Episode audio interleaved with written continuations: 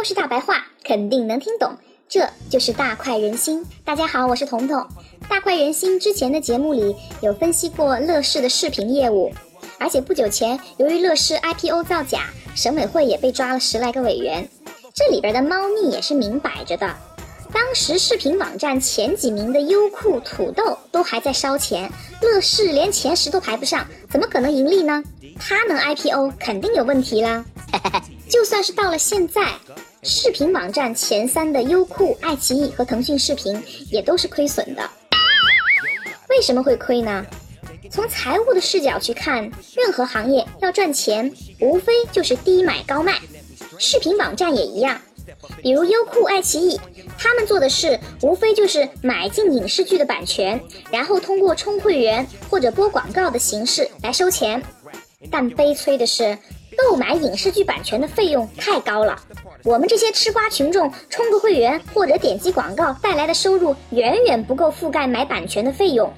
现实就是这么残忍，当今的影视剧版权动不动就上亿，一家视频网站一年最少也要买几百部影视剧，这钱怎么够烧的呢？当然，现在视频网站的大佬都在尝试自制网剧，又省钱还可以独播。你像是前段时间优酷投资制作的《白夜追凶》，由潘粤明一个人分饰两角，彤彤觉得还是挺好看的。可以预见，以后视频网站还会制作出更多优秀的网剧。对于我们广大人民群众来说，这当然是好事儿啦。但是自制内容也并没有改变目前视频网站清一色亏钱的悲惨命运。这倒不是因为中国的视频业有什么特殊性。四海之内皆兄弟，以优质内容著称的美国也是一个熊样，大家都在亏。就拿大名鼎鼎的 Netflix 来说，Netflix 这个名字说的比较拗口，我就叫它奈飞制片厂吧。奈飞制片厂自制了很多精品美剧，听众朋友们最熟悉的可能就是《纸牌屋》，《纸牌屋》相当于美版《甄嬛传》。里边各种勾心斗角，各种互相利用，各种人性丑恶，拍出来以后大受欢迎，连奥巴马都在追。哇！按理说这奈飞制片厂够牛逼了吧？然并卵，跟我们国内视频网站一样，现金流都是惨不忍睹。简单介绍一下奈飞制片厂的历史，早期奈飞的业务说白了就是出租光盘，你们不要小看人家哦，奈飞制片厂的创始人是个程序员。人家是用大数据在出租光盘，几年的时间就迅速逼死了同行。随着互联网时代的到来，奈飞制片厂出租光盘的业务就演变成了视频点播。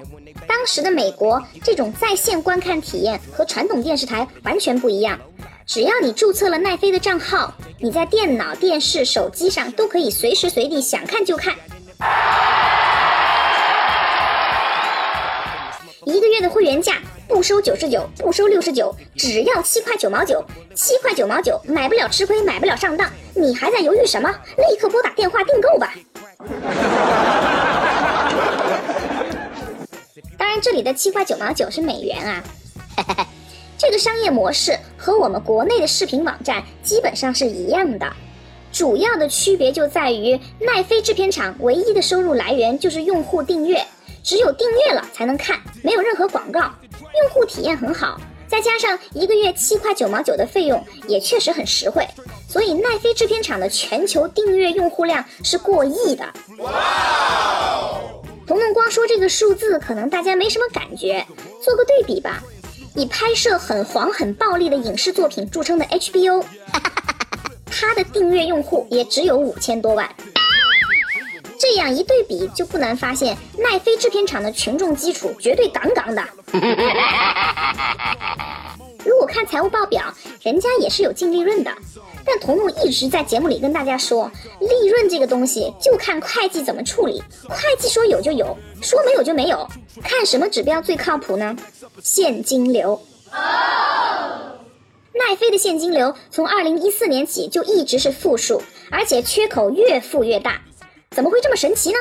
原因很简单，奈飞制片厂从《纸牌屋》开始就一直大量投入自制原创内容。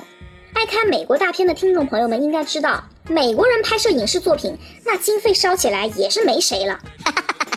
除了演员和导演的片酬，编剧的费用也很可观，更不用说还有后期制作这个大坑。像什么变形金刚、环太平洋、权力的游戏里面的特效场面好看吧，刺激吧？我们哪里是在看特效，明明就是在看烧钱嘛！虽然奈飞制片厂订阅用户多，但用户是按月付费的。这个月的内容好看，我就掏钱；下个月没有我爱看的，我就不掏钱。奈飞制片厂目前的收入是远不够覆盖他拍片的投资的。既然营业收入的钱不够，奈飞制片厂从哪来的钱去烧呢？奈飞在美国是上市公司，有很多股民都会在他的官网留言问到这个问题。奈飞这点真的很实在啊，他就直接说我们打算一直借钱拍下去。是的，你没听错，鼎鼎大名的奈飞制片厂也是靠举债过日子的，靠举债过日子的，靠举债过日子的。但是人家有一说一啊，你股民是知道的，知道了还要买我的股票，到时候死了可别怪我啊。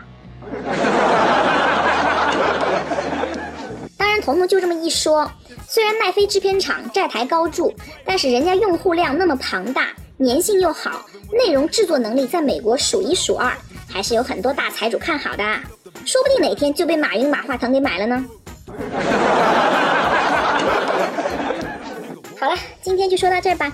如果你有任何问题或是想吐槽，欢迎在评论中留言，我会非常乐意和你互动的。如果你喜欢大快人心，也欢迎你把本期节目转发到朋友圈或是微博。我是彤彤，我们明天见，拜拜。